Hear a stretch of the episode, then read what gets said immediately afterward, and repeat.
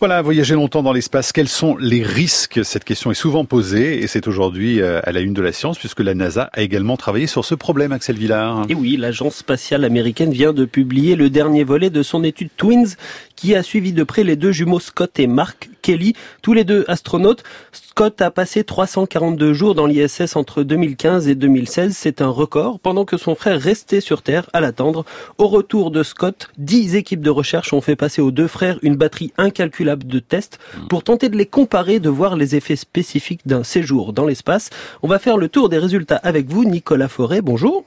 Bonjour. Vous êtes en duplex euh, avec nous depuis les locaux de Radio France à Lyon. Vous êtes directeur de l'unité INSERM Radiation, Défense, Santé et Environnement. C'est un laboratoire qui collabore avec le CNES sur des questions spatiales. Alors, euh, pour commencer, un mot sur les sujets choisis pour cette étude. Deux jumeaux homozygotes.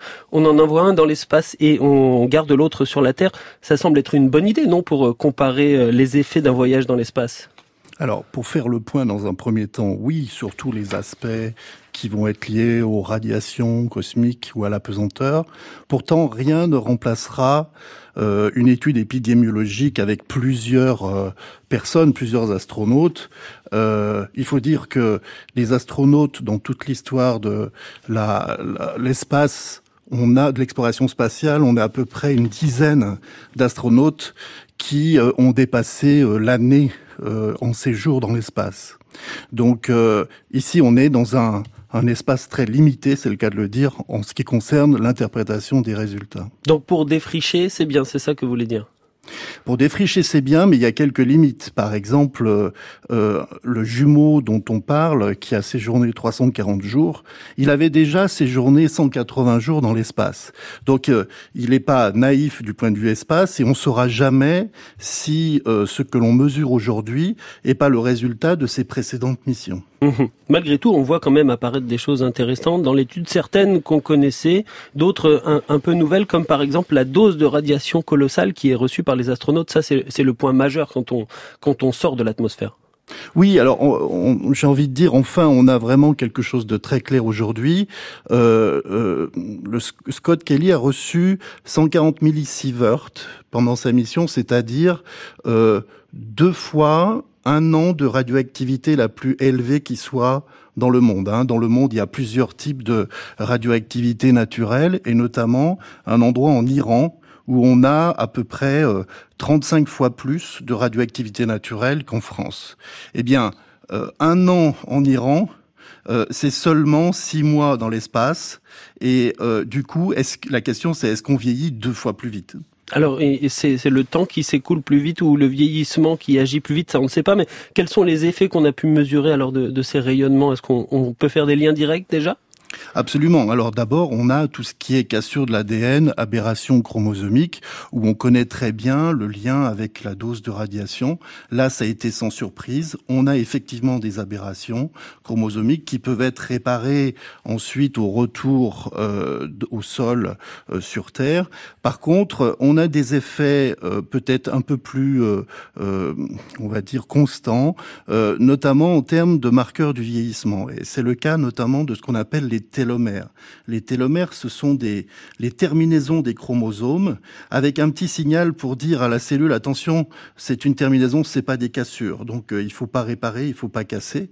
Or, euh, quand on vieillit, on va perdre progressivement euh, les longueurs télomériques et on va avoir une activité autour de ces télomères qui va, qui va évoluer. Mais ils ont été mesurés, ces, télomères, chez, chez, ces deux jumeaux, et, et vous dites qu'on ne peut pas tirer des conclusions précises? Alors, en fait, euh, il y a un petit peu euh, une, discussion actuellement, puisque la moitié des résultats qui étaient prévus n'ont pas été obtenus, ils ont été perdus.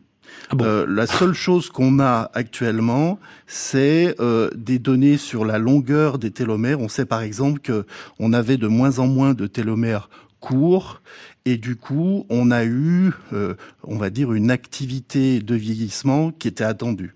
D'accord.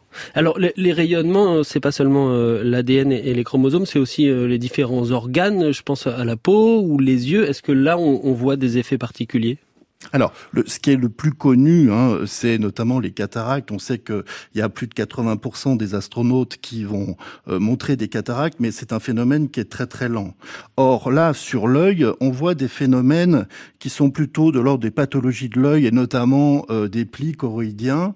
Euh, et ça, c'est la question est est-ce que ça peut être réversible? Ça a l'air d'être le cas. Certains marqueurs le sont, mais on aura toujours cet effet sur l'œil avec notamment la combinaison des radiations, des, des, ions lourds notamment, qui vont se déposer sur, euh, l'œil, mais également de la pesanteur, donc qui va changer un peu la pression de tous ces organes-là. Donc pour des voyages encore plus longs, il faudrait imaginer des lunettes de soleil en continu, c'est ça qui, est, Oui, euh, il y aura encore, je pense, d'autres matériels qui seront encore plus nécessaires, mais en gros, il va falloir travailler beaucoup sur l'œil en ce qui concerne des, des vols très longs, oui. Alors le, deuxième effet connu des vols spatiaux, c'est l'effet de la pesanteur.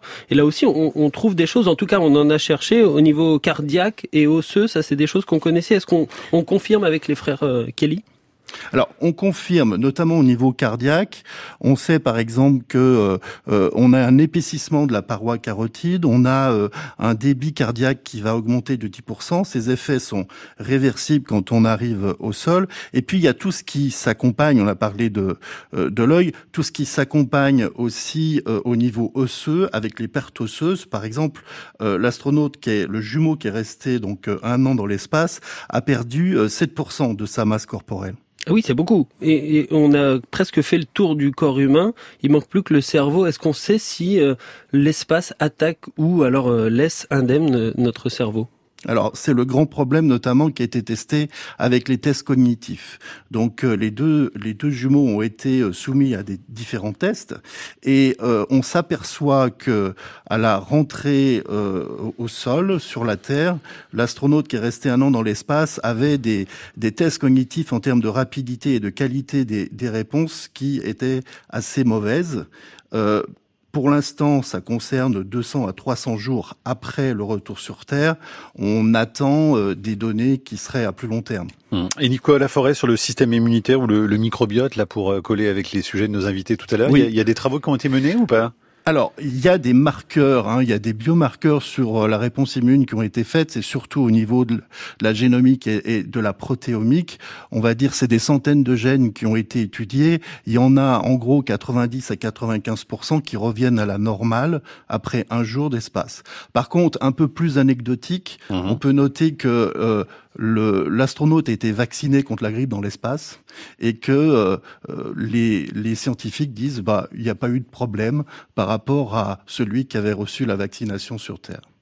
Pour terminer, Nicolas Forêt, euh, comment on conclut? Est-ce que c'est encourageant cette étude pour pour des vols plus longs dans l'espace, ou alors il faut se dire bon, ils seront tous des problèmes de vue et des problèmes osseux si on part trois ans par exemple vers Ça donne pas tellement envie quand même. Oui. Hein. Alors là, vous posez le problème des contre-mesures. C'est-à-dire, est-ce qu'il peut y avoir des, des poudres de perlimpinpin, des drogues qui peuvent être, euh, des médicaments qui peuvent être associés à des vols longs pour pouvoir justement contrecarrer tous ces mmh. aspects-là? Mais j'ai presque envie de dire, euh, il y a surtout un, un aspect très particulier, c'est qu'on manque de cas. Alors, mmh. Alors, j'ai pas dit qu'on manquait de volontaires. On n'a pas tous les jours euh, deux jumeaux astronautes, mmh. ou, du moins deux astronautes jumeaux.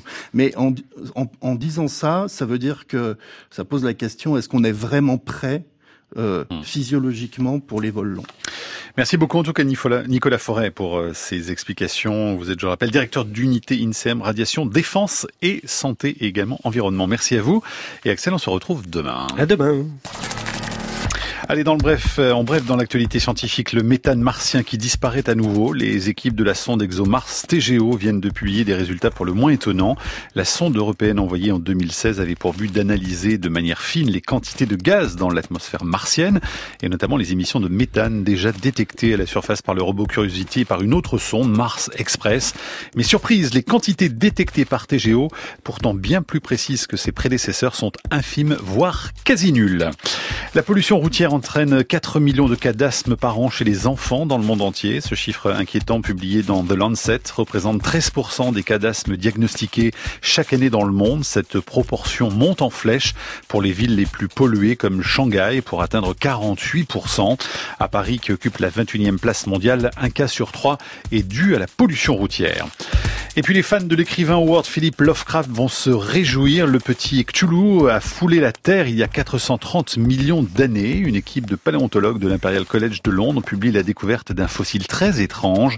Une nouvelle espèce de concombre de mer aux très nombreuses tentacules, grandes comme une tarentule qui rampait dans les océans anciens. Il n'en fallait pas plus aux chercheurs anglais apparemment fans de Lovecraft pour le nommer Solacina Cthulhu en l'honneur de la monstrueuse entité cosmique et dévoreuse de monde inventée par l'écrivain en 1928.